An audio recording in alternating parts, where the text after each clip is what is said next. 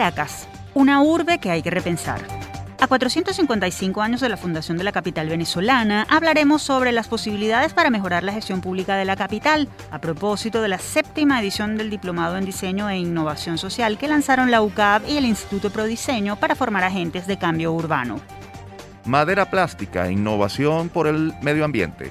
Equipo de la Universidad de los Andes ULA desarrolló proyecto para producir madera a partir de desechos plásticos reusables. Sobre los beneficios y posibilidades de esta innovadora iniciativa, conversaremos con uno de sus responsables.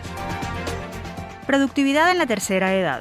El emprendimiento, la puesta en marcha de proyectos propios y la inserción o reinserción en el mercado laboral pueden mejorar la calidad de vida de los adultos mayores.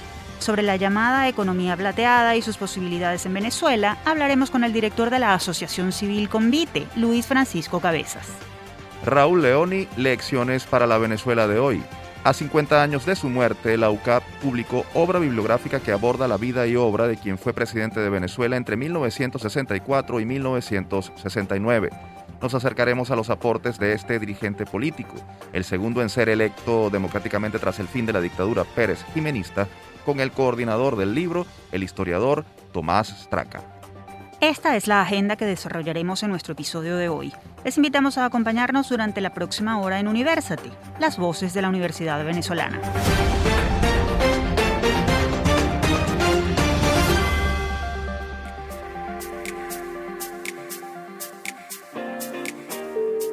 Les saludamos Efraín Castillo y Tamara Sluznis. Y les damos la bienvenida a nuestro programa Universate, las voces de la Universidad Venezolana, espacio producido por la Dirección General de Comunicación, Mercadeo y Promoción de la UCAP y Unión Radio Cultural. Este programa es posible gracias al equipo conformado por Isabela Iturriza, Inmaculada Sebastiano, Carlos Javier Virues, Juan Juárez, Fernando Camacho y Giancarlos Caraballo. La producción está a cargo de José Alí Linares. Amigos oyentes, gracias por acompañarnos en este programa dedicado a destacar lo que se hace desde la Universidad Venezolana. Hoy traemos un episodio lleno de buenas historias porque la Academia Venezolana sigue sumando acciones y propuestas en pro del país y su gente. Y hablando de buenas noticias, queremos compartir una que nos llena de mucho orgullo. Se trata del triunfo de un equipo de estudiantes y profesores de la Escuela de Artes Visuales y Diseño Gráfico de la Universidad de los Andes, ULA, en el Future of Money 2022 certamen internacional organizado por la Escuela de Diseño del London College of Communication, adscrito a la University of the Arts London, una de las dos mejores casas de estudio en el campo de diseño. El equipo ulandino fue premiado por un proyecto de aplicación del diseño a una idea sobre el futuro del dinero. Gracias a ello, los organizadores del certamen les otorgaron financiamiento para desarrollar el proyecto, el cual será exhibido en octubre en Londres, Inglaterra. Felicitaciones para estos muchachos. Por cierto, hablando de la Universidad de los Andes, a continuación vamos a compartir información sobre un ingenioso proyecto de esta casa de estudios que busca facilitar la producción de madera a base de desechos reciclables. Actualidad Universitaria. El circuito de la ULA para el manejo integral de los desechos sólidos con apoyo de un grupo de profesores y estudiantes se encuentra desarrollando un proyecto para producir madera plástica a partir de materiales reciclados. El impulso se obtuvo gracias a la tesis de grado de la licenciatura en química de Alonso Pérez Palencia, para la cual se diseñó y construyó una extrusora, máquina que procesa el plástico para convertirlo en estantes y mobiliario, entre muchos otros objetos. Para hablarnos más sobre esta innovadora iniciativa, tenemos en línea al profesor Jorge Uscate, y él es licenciado en química y profesor investigador de la Escuela de Ciencias de la Universidad de los Andes, ULA. Bienvenido a nuestro espacio, profesor. Ah, muchas gracias por la bienvenida este, a la orden para sus preguntas. Profesor, ¿qué es la madera plástica? ¿Cuáles son sus características y para qué sirve? Bueno, mira, la madera plástica es el reemplazo de la madera virgen natural. La hacemos a través, eh, por intermedio de plásticos reciclados, eh, principalmente polietileno, estireno, poliestireno, eh, PET, eh, mediante formulaciones que nosotros hemos eh, logrado en el laboratorio de fisioquímica orgánica de la Universidad de los Andes, mezclando diferentes proporciones, cantidades de ellos, en una extrusora y luego moldeándolos para eh, tener diferentes tipos de utensilios que pueden utilizarse y reemplazar la madera en, casi todos los usos que actualmente tiene. ¿En qué consiste particularmente el proyecto de fabricación de madera plástica que están desarrollando? ¿En qué fase se encuentra y si es único en el país? Bueno, eh, el nuestro eh, está en fase de relanzamiento, es decir, nosotros construimos un, con una con un financiamiento de Fundación Media una máquina extrusora que la tenemos en este momento paralizada porque eh, no, conseguimos un espacio adecuado dentro del municipio Libertad del Estado Mérida para ponerla a funcionar.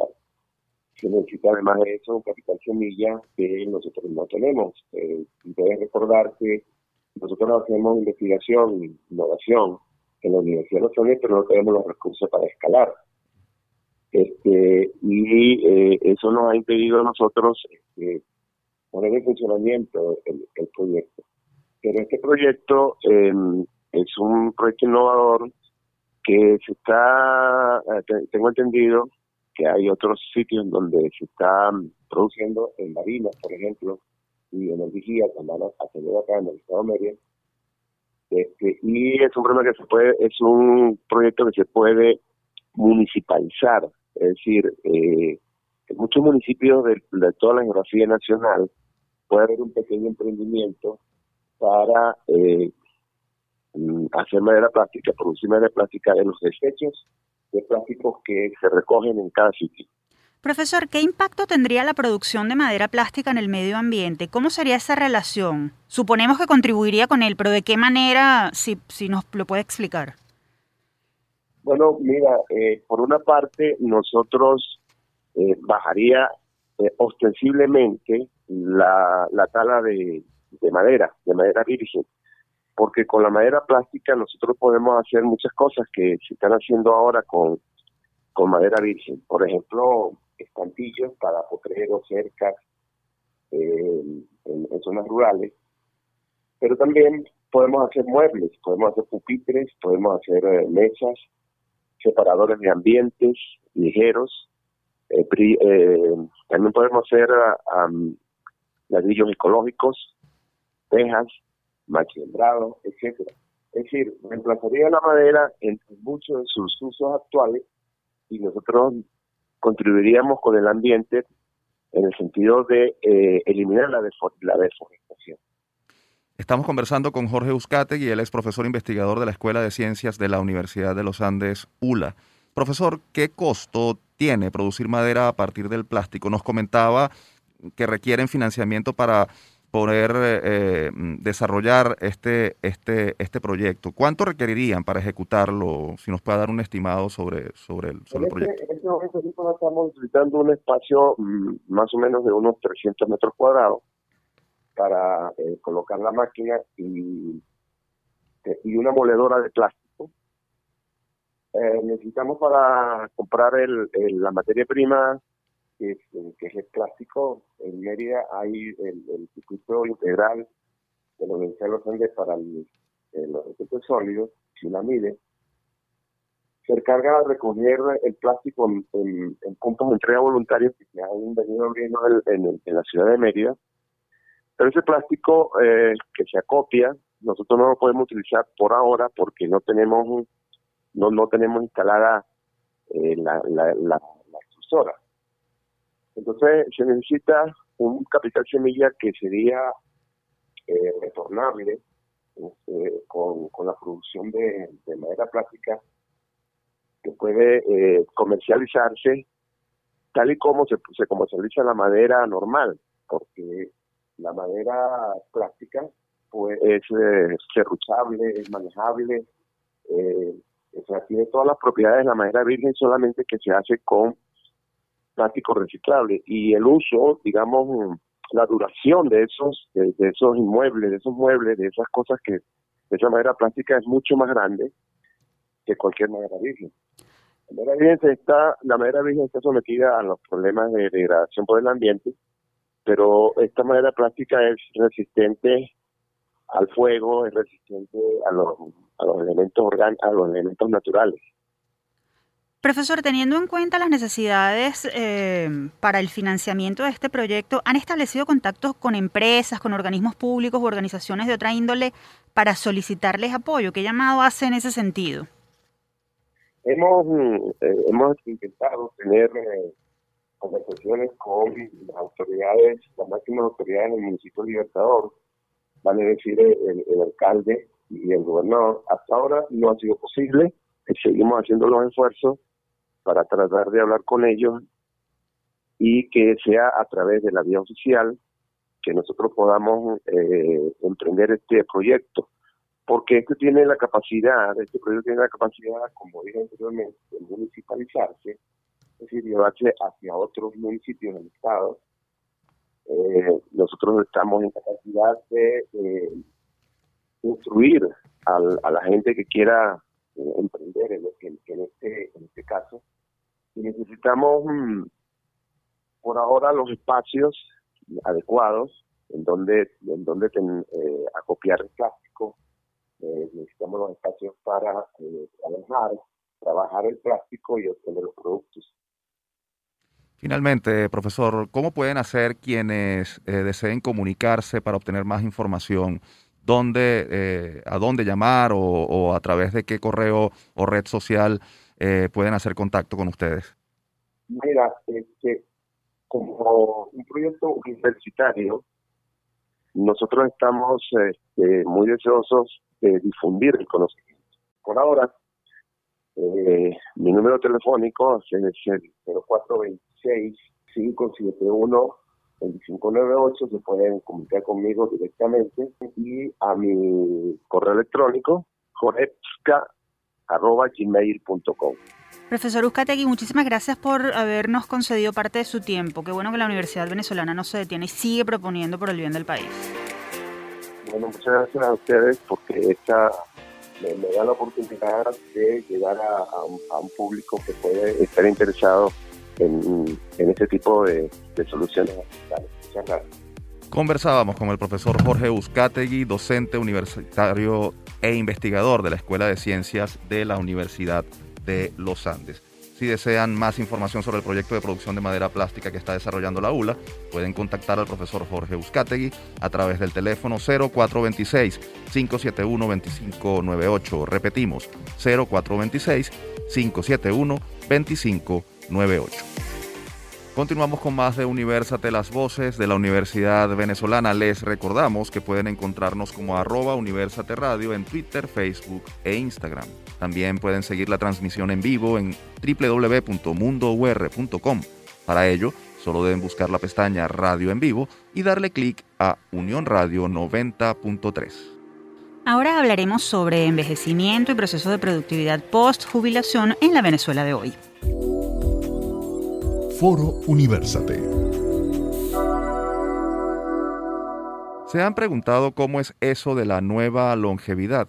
En la actualidad la tecnología ha dado pasos agigantados y cada vez son más los adultos mayores que logran adaptarse a la nueva realidad, con lo que puede verse prolongado el tiempo de jubilación de las personas de la tercera edad.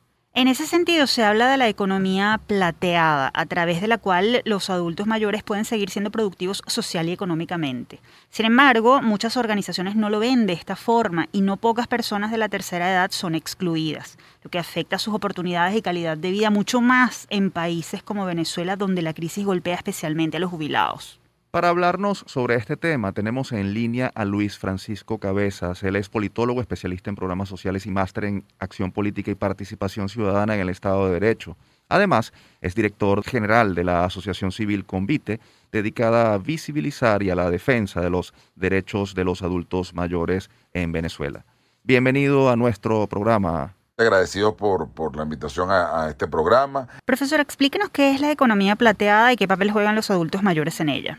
La economía plateada es una, corriente que viene ganando espacio y terreno, sobre todo en los países mucho más longevos que Venezuela, países sobre todo en Europa y en buena parte de este continente, fundamentalmente en lo que es Uruguay, Argentina y Chile, que son los países con mayor proceso de envejecimiento de su población, que apunta a, ver a, a los colectivos adultos mayores, a la población adultos mayores, como como un segmento que consume y pero también que puede prestar servicio, no solo como un mero receptor de asistencia y de ayuda, sino también que puede generar sus propios ingresos, prestar servicio y también ser consumidor y que por tanto eh, pues eso abre una ventana de oportunidad, pues estamos hablando de una población que en el caso venezolano puede ser por encima de 3.5 millones de personas. Eh, y bueno, pues esto supone entenderlas como, eh, como eso, como, uno, como un actor económico más, con unas particularidades, pero que, como les decía, puede consumir, puede producir y, y no es una persona que prácticamente como, como hay esa, esa falsa percepción, esa discriminación hacia las personas adultas mayores que se piensa que a partir del retiro pues prácticamente eh, mueren económicamente. Eh, en Venezuela es complicado, habida cuenta de la situación que vivimos, emergencia humanitaria compleja, y donde los adultos mayores son quienes peor la pasan, en, sobre todo en un país donde la pensión ya va hace poco fue aumentada casi que en el 900%, pasó de 3 dólares a 28 dólares, pero ya el proceso de evaluación la lleva por 22 dólares. Sin embargo, hay que comenzar a sentar las bases para eh, plantearnos el rol dentro de la economía que pueden tener las personas adultas mayores. Muchos países están de alguna otra forma hablando de, del regreso de las personas adultas mayores, incluso a grandes empresas como consultores senior, como consultores eh, de know-how, como intercambio intergeneracional. Entonces, la economía eh, plateada apunta a eso, apunta a entender un rol que tienen las personas adultas mayores dentro del proceso eh, económico. Teniendo en cuenta que los adultos mayores son uno de los grupos más vulnerables en Venezuela, ¿Cómo contribuiría con su bienestar general el hecho de incorporarlos o, reincorporarlos a la vida productiva? La contribución que puede tener en los colectivos adultos mayores de su incorporación dentro del sector productivo es a toda luz eh, una, una, posibilidad virtuosa. Virtuosa en el sentido que por un lado eh, los adultos mayores generan fuentes de ingresos para sí mismos, para su bienestar, pero también para aquellas otras personas, hay mayor oferta de servicios de parte de ellos hacia otras personas que demandan los servicios que puedan prestar estas personas adultas mayores, pero a su vez también sea un proceso de inclusión en el que las personas adultas mayores pueden sentirse útiles, pueden sentirse parte del proceso económico y eso tiene un impacto directo sobre todo en su salud emocional. Entonces, hay una contribución importante no solo desde la perspectiva de la generación de ingresos, de la oferta de servicios, sino también en un tema de la inclusión y de la salud emocional en las personas adultas mayores. ¿Hay alguna experiencia internacional o latinoamericana que pueda servir de ejemplo sobre este tema? Bueno, es decir, como te comentaba eh, acerca de esa pregunta, eh, tiene que ver con, en primer lugar, generar un beneficio desde el punto de vista económico, de la posibilidad de tener ingresos eso, por ejemplo, en un país como Venezuela, pues es fundamental. Cuando tú le preguntas en la encuesta de condiciones de vida que levanta Convite para las personas adultas mayores, la principal necesidad de las personas es dinero, es una necesidad económica. Y es comprensible, sobre todo en un país donde recibes 22 dólares mensuales para vivir todo un mes. Es decir, vives aproximadamente con 0.80 dólares diarios eh, eh, eh, cuando el propio Banco Mundial habla de que se necesitan para estar ligeramente por encima de la línea de pobreza, necesitas 1.90 dólares diarios. Entonces, por un lado, resuelves un problema económico, pero por el otro también un tema de autoestima, de sentirse parte y de sentirse útil. Estamos conversando con Luis Francisco Cabezas, director de la Asociación Civil Convite. Luis Francisco, hay empresas que efectivamente lo practican, pero ¿qué debe hacerse para que las organizaciones valoren el aporte que pueden ofrecer los adultos mayores? ¿Debería haber algún tipo de regulación o política pública particular? Con respecto a, qué debe hacerse, bueno, sí, efectivamente puede haber eh, leyes que promuevan, por, ejemplo, pues eh, el empleo de personas adultas mayores, que eso pueda suponer de alguna u otra forma exoneración eh, o rebaja de, algunos impuestos. Eh, también, pues nosotros personalmente como, como, como fellow de Ashoka, también, tanto de Ashoka como de Ford Foundation, en el tema de envejecimiento, yo he venido promoviendo eh, pues la posibilidad de que de crear etiquetas como Oportunidad Mayor, un proyecto propio que se llama Oportunidad Mayor, un proyecto eh, que estoy desarrollando como fellow, un proyecto de convite llamado Oportunidad Mayor, en el que bueno pues tratamos de promover que eh, formar en primer lugar en oficios a personas adultas mayores, oficios de alta empleabilidad y a su vez ofrecer esa mano de obra a los fundamentales demandantes de esa mano de obra. Por ejemplo, si tú formas a alguien en, un oficio, bueno, pues buscar, si lo formas como asistente de chef, buscar en restaurantes que puedan de alguna u otra forma emplear a esa persona adulta mayor y crear una etiqueta que genere el incentivo de que ese es un negocio que promueve la, el empleo de personas adultas mayores, incluyéndolos dentro del proceso económico, pero también promoviendo la inclusión eh, digamos, desde el punto de vista de sentirse parte y de que no se genere una discriminación. Por tanto, desde la norma pueden hacerse cosas. Tal es el caso, por ejemplo, en Colombia hay una ley que eh, brinda pues, incentivos a aquellas empresas que puedan emplear a personas adultas mayores. Además de la inserción o el mantenimiento de adultos mayores en las empresas, ¿qué oportunidades puede generar el emprendimiento o la iniciativa individual a estas personas de la tercera edad?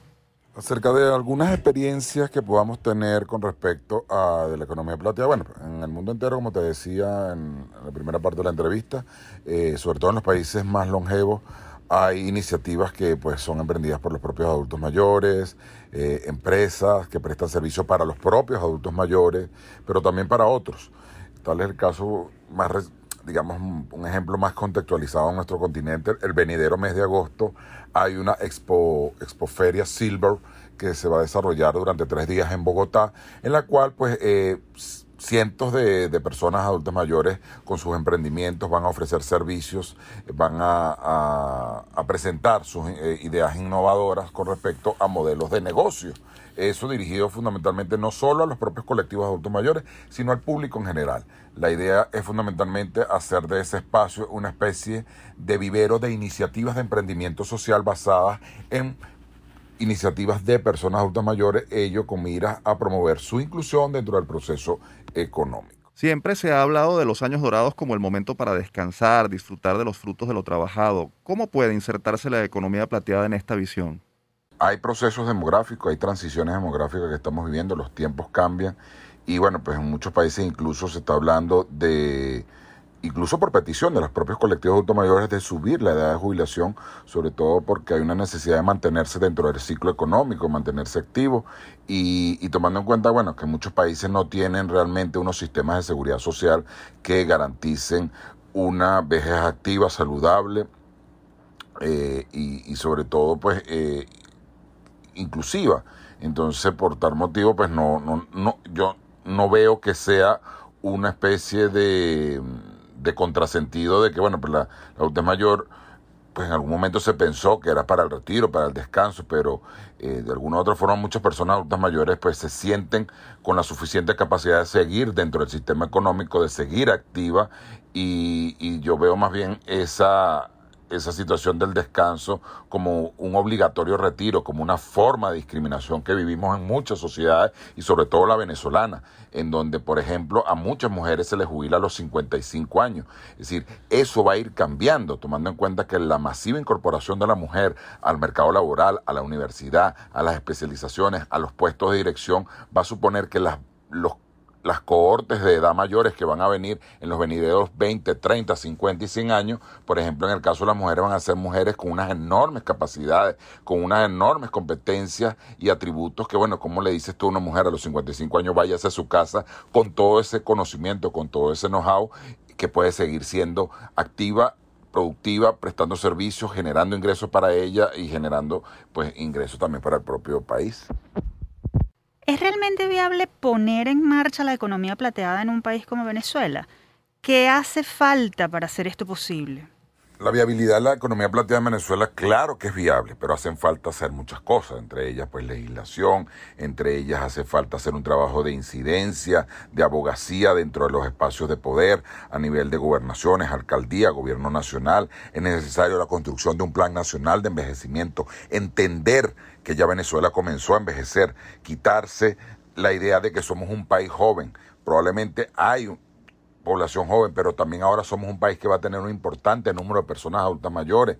Entonces eso hace que tú diseñes un plan que va mucho más allá de, de, una simple pensión que ni siquiera cubre la canasta alimentaria. Hay que pensar, hay que crear ese plan nacional de envejecimiento, hay que dar esa discusión y darla con los propios colectivos adultos mayores, con los jubilados, pensionados de los distintos sectores gremiales. ¿Por qué? Bueno, porque fundamentalmente es un proceso indetenible. Venezuela ya comenzó a envejecer. Venezuela, según los demógrafos, es un país en plena transición demográfica, lo que hace suponer que vamos a tener un proceso de envejecimiento poblacional sostenido en los venideros 100 años.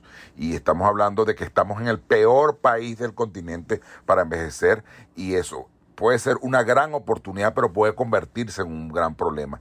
Tal como están las cosas hoy en día, va a ser un gran problema. Por tanto, hay que dar la discusión desde ya, y no solo de la economía plateada, sino pensar en todo un conjunto de prestaciones necesarias para las propias eh, poblaciones adultas mayores. Luis Francisco, gracias por atender nuestra invitación. Esperamos seguir contando contigo para próximas ocasiones.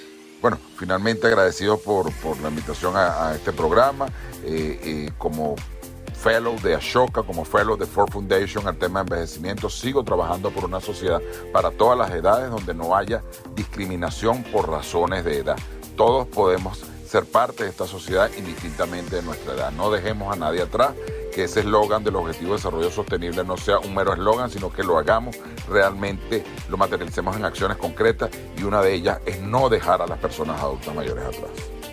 Estábamos conversando con Luis Francisco Cabezas, director general de la Asociación Civil Convite. Por cierto, si desean tener a mano información actualizada sobre los derechos de los adultos mayores en Venezuela, les invitamos a seguir la cuenta de Convite, arroba conviteac en Twitter e Instagram. Nos vamos al corte. En minutos estamos de vuelta con más de Universate, las voces de la Universidad Venezolana.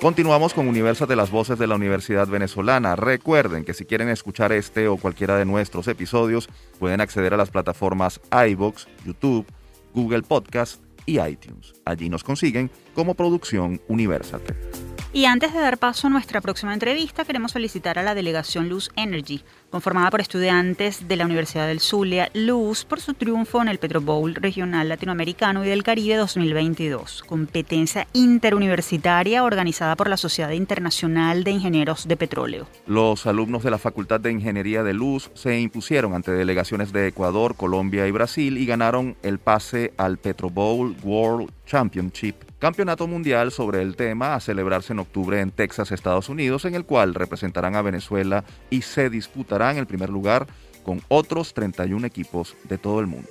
Felicitaciones a estos muchachos, esperamos tenerlos pronto en nuestro programa. Vamos ahora con nuestra próxima entrevista en la cual hablaremos sobre Caracas, próxima a celebrar un nuevo aniversario, así como sobre ciudadanía, encuentro, diseño y formación para el cambio y mejoramiento urbano. Si desean saber más, Quédense con nosotros. Todo me sirve, nada se pierde.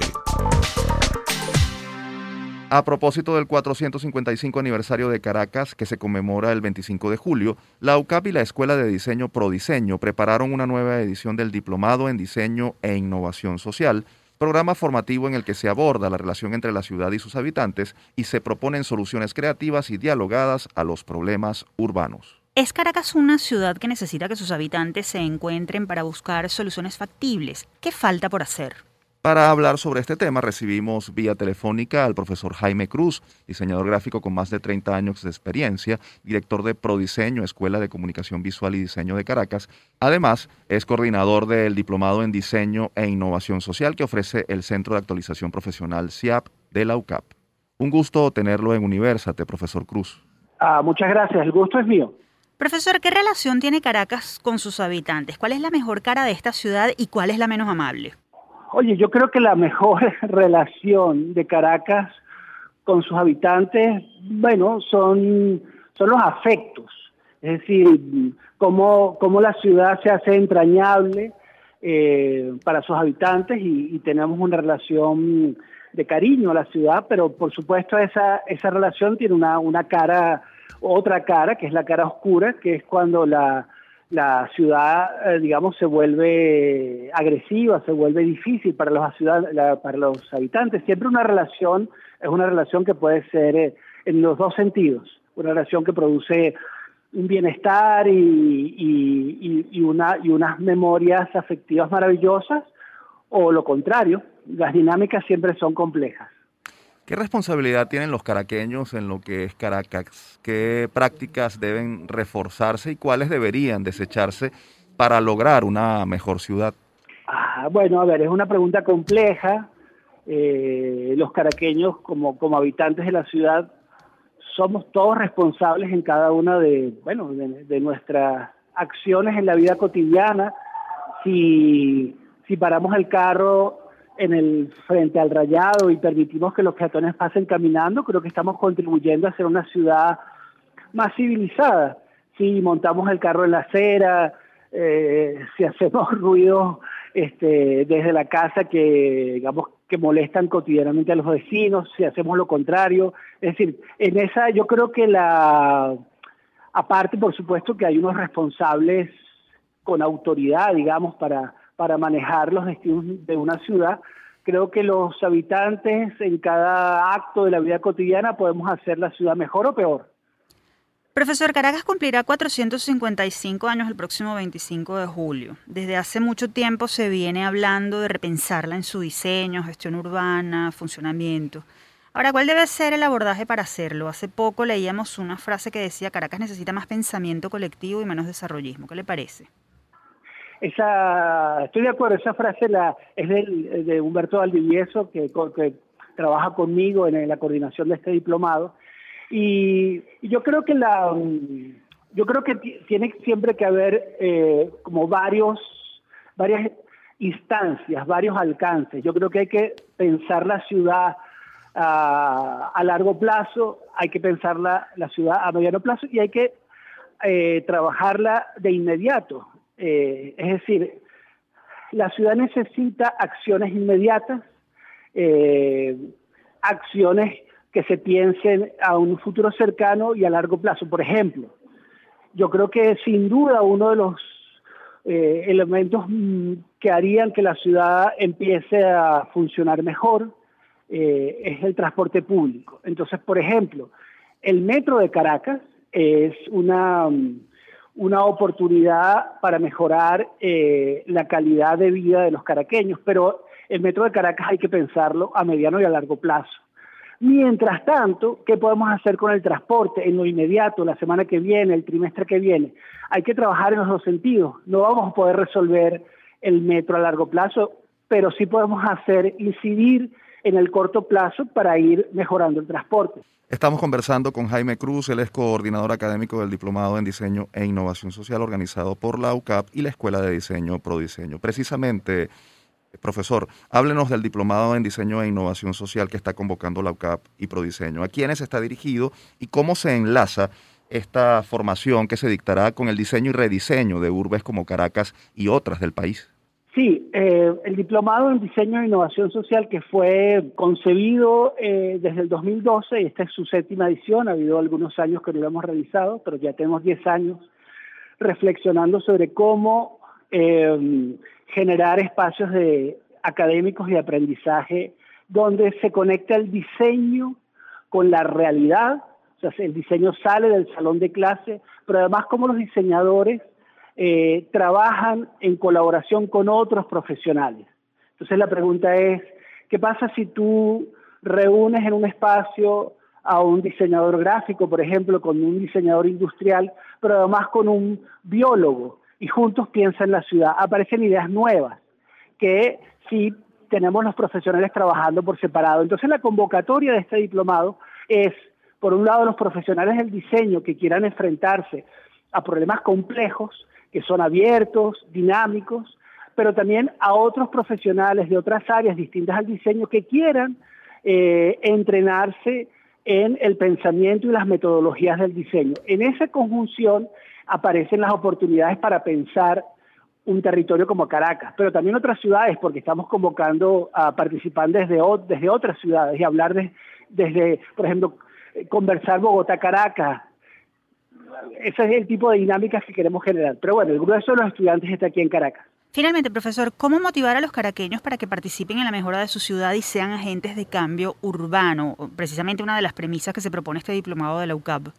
Mm, a ver, yo creo que la, el desafío, eh, y que quizás es lo más difícil, es empezar eh, en, en, lo, en los entornos cercanos y accesibles. Como un vecino, como un ciudadano se convierte en vecino y empieza a interactuar en su contexto inmediato. Yo creo que ese es el punto de partida. Y a partir de allí tejer redes que, bueno, que, que, en algunos casos mm, permiten construir organizaciones de ciudadanos que bueno, que empiezan a pensar la ciudad y empiezan a generar conversaciones y diálogos con las autoridades y a, y a, y a, y a pedirle responsabilidad a las autoridades y a pedirles espacios de, de diálogo para pensar juntos la ciudad. Profesor Cruz, agradecemos muchísimo su tiempo y su participación, valiosos aportes en este tema tan importante para los venezolanos y en particular para los habitantes de Caracas. Gracias. Bueno, muchas gracias. Yo creo que tipo programas como este son muy valiosos para, para, esos, para ese pensamiento de una nueva ciudad. Muchas gracias. Ustedes escuchaban al profesor Jaime Cruz, director de Prodiseño y coordinador del Diplomado en Diseño e Innovación Social que ofrece el CEAP de la UCAP. Si desean más información sobre este curso, pueden seguir las cuentas en Instagram, arroba seap-ucab o arroba. Continuamos con Universate, las voces de la Universidad Venezolana. Para quienes deseen dar a conocer en este espacio alguna investigación, proyecto o personaje universitario destacado, ponemos a disposición nuestro correo electrónico produccionuniversate.gmail.com. Y es momento de adentrarnos en la historia y conocer mucho más sobre un personaje importante venezolano que en los años 60 dejó huellas en su gestión como presidente de la República. ¿De quién se trata? Vamos a descubrirlo a continuación. Es historia. El pasado 5 de julio, el sello editorial de la UCAP, Ave Ediciones, la Asociación Civil Raúl y Menca de Leoni y la Fundación Rómulo Betancourt presentaron la obra bibliográfica Raúl Leoni, Democracia en la Tormenta. Se trata de dos volúmenes en los cuales se ofrece una biografía del que fue el segundo presidente de la República electo democráticamente tras la caída de Marcos Pérez Jiménez y también se abordan las políticas que desarrolló el líder ADECO durante su mandato presidencial entre 1964 y 1969. Para adentrarnos más en este tema, tenemos en línea al profesor Tomás Traca, doctor en Historia, director del Instituto de Investigaciones Históricas de la UCAB y quien además es el coordinador de esta obra bibliográfica. Profesor Straca, bienvenido nuevamente a University. Buenos días, este, muchas gracias por la, por la llamada. Profesor, ¿qué representa Raúl Leoni para Venezuela y para los venezolanos? ¿Por qué debemos conocer y valorar su, su obra? Por varias razones. La primera, pues, que puede convertirse en un referente de eh, administración cívica, civilista y democrática y eficiente. Es decir, eh, Raúl Leoni puede generar muchas muchas interpretaciones y puede decirnos muchas cosas a, lo que al día de hoy que, que somos la posteridad de, de, su, su gestión y a la posteridad que es después de nosotros. Pero la más importante es que puede demostrarnos que es posible en un contexto de respeto a las libertades, en un contexto de apego a la institucionalidad democrática llevar a, y en un contexto muy adverso en, en muchos planos llevar adelante una administración eficiente, promover el desarrollo y garantizar la estabilidad democrática. Si atendemos al título de la obra, ¿a qué tormenta o tormentas tuvo que enfrentarse el presidente Leoni para mantener en pie la democracia venezolana? Esto es uno de los aspectos más interesantes, que uno de los aspectos que nos resultaron más interesantes, al menos a nosotros, cuando echamos a andar el proyecto. Eh, hay varios autores en el segundo tomo, el primer tomo básicamente es una instrucción biográfica, qué sé yo, el segundo tomo tenemos unos seis, siete autores que, que estudiaron distintos mm, ámbitos de su, de su administración, de su gobierno. Y una de las cosas que nos llama la atención, que nos llamó la atención de las primeras, es que al preguntarle a las personas que vivieron la época de Leoni, casi en todos los casos hablaron de una Venezuela que les parecía particularmente pacífica, particularmente eh, próspera en el sentido, tal vez no tan próspera como la gran Venezuela que vino después, pero una Venezuela próspera, una Venezuela que está avanzando, una etapa que la recordaban como una etapa feliz. Claro, muchas de las personas que se acuerdan de aquella etapa en aquel momento fueron niños o fueron adolescentes, eso tal vez puede haber matizado el recuerdo.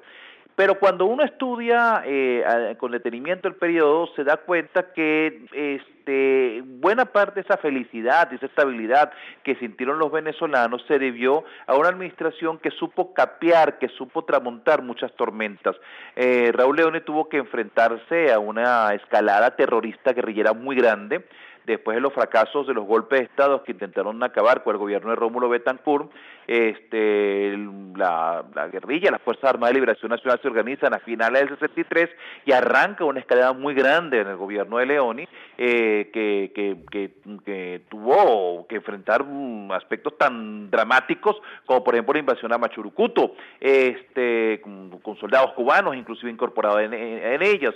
Leoni al mismo tiempo tuvo que, que, enfrentar mm, una circunstancia en la cual él no era mayoría en el Congreso y hay una actividad parlamentaria, una actividad política muy activa, muy dinámica y bastante compleja, con la con oposición que a veces era leal y a veces no lo era tanto para llegar a cualquier tipo de acuerdo. Leone tuvo que enfrentar una caída de los precios del petróleo, eso es, lo, es de lo más llamativo, porque mm, el gobierno de Pérez Jiménez tuvo el petróleo alrededor de unos 3 dólares el barril. El gobierno de Leone tuvo que enfrentar unos dólares, un petróleo más o menos alrededor de 1,3, 1,4 dólares el barril, menos de la mitad de lo que tuvo Pérez Jiménez, o alrededor de la mitad. Y a pesar de esto, continuar con su plan de desarrollo y hacer cosas como, por ejemplo, el puente del Orinoco, inaugurarlo o iniciar e inaugurar la primera etapa de lo que es el Guri. Es decir, si uno se, da, si uno se pone a ver que tienes a guerrilleros haciendo voladoras de oleoductos, atentados dinamiteros, secuestros, robos a bancos, tienes por otro lado la caída en los precios del petróleo y tienes por otro lado este, una situación parlamentaria y política bastante compleja, es, es, una, es una circunstancia de tormenta, tuvo que navegar aguas procelosas y pese a eso el venezolano promedio sintió que el país echó adelante y que fue una etapa tranquila y feliz y los números parecen demostrarlo. Profesor, eh, nos hablaba de un grupo de investigadores que participó en la producción de estas dos obras bibliográficas, particularmente de la segunda, porque de la primera usted es el autor con la biografía. Ofrézcanos más detalles sobre, sobre el trabajo que se hizo en este libro, qué investigadores participaron en el proyecto y qué áreas en particular se estudiaron sobre, sobre la obra de Raúl Leoni agradezco mucho esta pregunta porque una de las cosas mm, más características mm, del libro y yo creo que una de sus principales, eh, principales fortalezas es que fue desarrollado de una manera mm, novedosa, por decirlo de alguna manera este, de, alguna forma. El, eh, eh, este libro mm, se desarrolló a lo largo un proceso bastante largo, unos cinco años. Eh, bueno, claro, se alargó por circunstancias que son externas a la investigación en sí misma, como las mm, mm, turbulencias políticas que tuvimos en 2017 o después, por supuesto, la pandemia. La pandemia postergó todo, pero implicó en estos cinco años primero la organización y sistematización del archivo Leone, que va a ser puesto muy pronto al servicio de toda la sociedad eh, que está en manos de la familia, el archivo personal de Leoni, y que fue una de nuestras fuentes fundamentales. La Fundación Rómulo Betancourt, que fue la que me convocó, eh, a través sobre todo de su presidenta, de, Virginia Betancourt, no, es la presidenta, es la directora de la Fundación Betancourt, este, se le ocurrió hacer algo parecido, que es, que es una cuestión muy innovadora a la hora de hacer un volumen como este, a una especie de seminario, como los que se hacen en los seminarios doctorales, un seminario de investigación, en el cual se convocaron a varios autores, a varios investigadores, especialistas en distintas áreas, para que cada uno se centrara en un aspecto de la, de la administración Leoni, del gobierno de Leoni. Esta, esta visión sectorial no iba a hacerse como ocurre en demasiadas ocasiones, en los que cada quien escribe su capítulo y ni está ni enterado ni le interesa enterarse de lo que escribe el del capítulo de al lado, sino que se quiso hacer en conjunto para todos retroalimentarnos y todos aprender de forma, de, de forma, de forma, valga la redundancia, conjunta, aprender al mismo tiempo, sobre todo porque estábamos ante una, un periodo del cual teníamos muy poca información, esto es una cosa que está arrancando. Este libro básicamente está abriendo un camino, esas son otra las conclusiones a las que llegamos. Entonces, la idea era que cada quien arrancara a investigar y cada cierto tiempo nos reuníamos, leíamos entre nosotros los avances de las investigaciones, intercambiamos bibliografía, intercambiábamos opiniones, este, ideas, observaciones a los trabajos, para que el texto fuese lo más orgánico, lo más, mm, lo más integrado posible. Esto, se llevó adelante, el transcurso más o menos de un, año, un poquito menos, un poquito más. Este, hubo autores que se incorporaron al principio y que después no siguieron, hubo autores que, que se incorporaron al final. El último autor que se incorporó no pudo participar en esto, un par de autores que no pudieron participar en este seminario porque ya lo desarrollaron de otra manera, cuando ya se había terminado lo fundamental, pero en general ese fue el espíritu con el cual todos aprendimos y nos nutrimos muchos. ¿Cuáles son los nombres? Porque el cartel es muy bueno, un cartel es un cartel que, que, que, que, llama atención y que creo que es un mérito en sí mismo, o u otro mérito en sí mismo del libro. Tenemos a Edgardo Mondolfi, que hizo la parte de la lucha guerrillera, que es uno de los grandes problemas que enfrentó a León y una de las grandes, eh, una de las grandes fuentes de, de, de debate, de polémica el día de hoy y también hizo un aspecto importantísimo, cubrió un aspecto importantísimo para entender a Leoni como figura histórica, que es Menca de Leoni, conocida y recordada, recordada y queridísima por los venezolanos. Es un capítulo sobre, sobre la primera dama sobre el, tema guerrillero. Eh, Elsa Cardoso, las relaciones internacionales, Catalina Banco, lo referente a la economía, una joven investigadora que actualmente está en Argentina, Mari Martínez, sobre el aspecto cultural, un texto lindísimo. Anitza Freites hizo el trabajo relacionado a las obras públicas y a las políticas públicas en general, no las obras públicas, las políticas públicas con énfasis en lo social, que es su tema, en general que quedó extraordinario. Está el trabajo de Guillermo Guzmán Mirabal sobre la parte política, este, y Andrés Cañizales, un conocidísimo, una dilatadísima eh, obra y experiencia en, el mundo de los medios sobre los medios de comunicación en la época de Leoni. Todos estos trabajos nos ofrece, Fernando Espíritu, disculpen, que se incorporó después, hace como una visión de conjunto, a la que se le suma nada más y nada menos que Diego Urbaneja, Diego Batista Urbaneja, que hizo la introducción global. Bueno, si vemos este un cartel de especialistas de primera línea, que ofrece una visión novedosa y que en todos los casos son nada más de cara a todo lo que hay por seguir investigando, el abre boca, el primer paso para lo que esperamos sea una larga vertiente de investigación. Estamos conversando con el profesor Tomás Traca, director del Instituto de Investigaciones Históricas de la UCAB.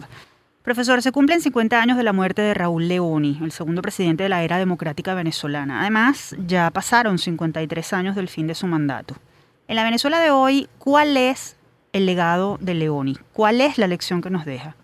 Bueno, el legado tiene varios niveles. Hay un, primer legado es, por ejemplo, si tenemos agua en Caracas, la poca que hay, este, o, la o con el suministro deficiente que puede haber, pero eso que hay en gran medida se debe al esfuerzo que se desarrolló en los primeros 10 años. Es importante que entender a Leoni en su contexto, ¿no? Él es un hombre que que le dio continuidad tanto por el proyecto partista Acción Democrática como el proyecto institucional de la democracia, dio continuidad a proyectos que arrancaron en el gobierno de Betancourt y que se proyectaron después en los siguientes 10, 15 años. Este, mm, bueno, mm, eh, dentro de ese marco, todos los sistemas, el sistema hidráulico de Venezuela, toda la distribución de las aguas tuvo un, impulso muy importante. Si el día de hoy tenemos problemas, no es porque aquello en aquel momento no se hizo lo suficiente, sino sobre todo porque después se dejó de hacer cuando el siguió creciendo el sistema eléctrico venezolano está muy golpeado, pero la base del sistema eléctrico, que al fin y al cabo es la fundamental, que permite, viendo, que, permite que, sigamos teniendo electricidad en el país, se debe en gran medida por el impulso que se hizo a la electrificación. Y hay cantidad de vías de comunicación, de obras públicas, de viviendas que se construyeron entonces que son un legado concreto, material, que nada más necesitas darle de ser de repente puesto en plena en pleno funcionamiento, darle continuidad. Pero hay otro legado que es el legado institucional, el legado moral, que es el más importante. Eh, el legado del hombre que mm, se dedicó a la administración pública, al servicio público, de una manera callada, sin estridencias, apartada del personalismo y con la mirada puesta del porvenir. Una administración democrática como esta y un referente cívico y civilista como el de León, y cívico y civilista no implica sí los militares, lo, militar forma parte también de, todo esto, tuvo que enfrentar una especie de pequeña guerra civil, lo hizo con militares extraordinarios, los militares deben ser cívicos y civilistas. No se trata de una contradicción de esa índole, pero ese legado cívico y civilista de León es importante. Cierro con esta, esta, esta parte con dos hechos trascendentales. León es el primer civil venezolano electo democráticamente que recibe el poder de otro presidente civil electo democráticamente. Y fue el primero que le entrega el poder a un tercer presidente civil electo democráticamente de oposición. Hay que ver nada más el día de hoy lo que representaría que unas elecciones libres, democráticas y aceptadas como limpias por la abrumadora mayoría de los observadores nacionales e internacionales, un presidente le entregue la banda presidencial a otra oposición. Leoni inauguró eso en Venezuela y eso es un hito que no se le podrá regatear nunca. Profesor Estraca, agradecemos muchísimo por haber aceptado nuestra invitación y por ofrecernos estas consideraciones tan importantes sobre la historia de nuestro país. Gracias por aceptar la invitación. Gracias a ustedes y disculpen que los puse a correr un poquito por mi agenda de locos en estos días, pero muchísimas gracias. Escuchaban a Tomás Traca, director del Instituto de Investigaciones Históricas de la UCAB. Les comentamos que el libro Raúl León y Democracia en la Tormenta está disponible en varias librerías de Caracas. Es momento de despedir este programa. Antes de hacerlo, vamos a dejarles la frase de la semana. La verdad es que nunca he tenido pretensiones de hombre superior ni he dragoneado de genio. Más aún, me he considerado siempre un hombre del común, un venezolano medio, a quien la historia ha llamado a cumplir posiciones destacadas. Lo dijo Raúl Leoni en una entrevista con el periodista Miguel Otero Silva a pocos días de finalizar su mandato y entregar la banda presidencial a Rafael Caldera en 1969. De la muerte de Leoni se cumplieron el 5 de julio 50 años.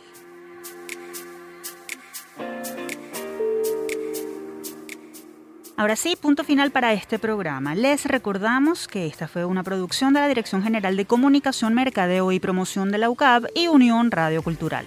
Este programa fue posible gracias al equipo conformado por Isabela Iturriza, Inmaculada Sebastiano, Carlos Javier Virgües, Juan Juárez, Fernando Camacho y Giancarlos Caraballo.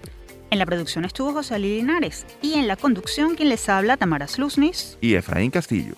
Hasta la próxima.